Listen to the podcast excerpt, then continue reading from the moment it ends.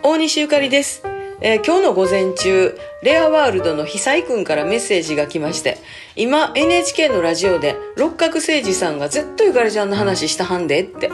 ええー、思ってね、あの、そういえば、ちょっと前に下北沢のライブにお越しくださった時、いろいろ話したんですが、えー役者さんとしても素晴らしいんですけど、ミュージシャンとしても素晴らしいんですね。音楽も本当にあの、いろんなことをよう聞いてはって、ね、あの、びっくりしましたけれども、それ今日ね、あの、らじるラボっていう番組なんですけど、そこであの、いろんな歌手のこういう人がこういうことやってましたよっていうようなコーナーが、えーあって、そこで六角さんが私の紹介をさっとしてくれはったんんですけど、全然知らんかったからめっちゃ嬉しかったです。選曲も渋いです。えー通天閣ブルースにキューティーハニー、そして失恋スナック3年生。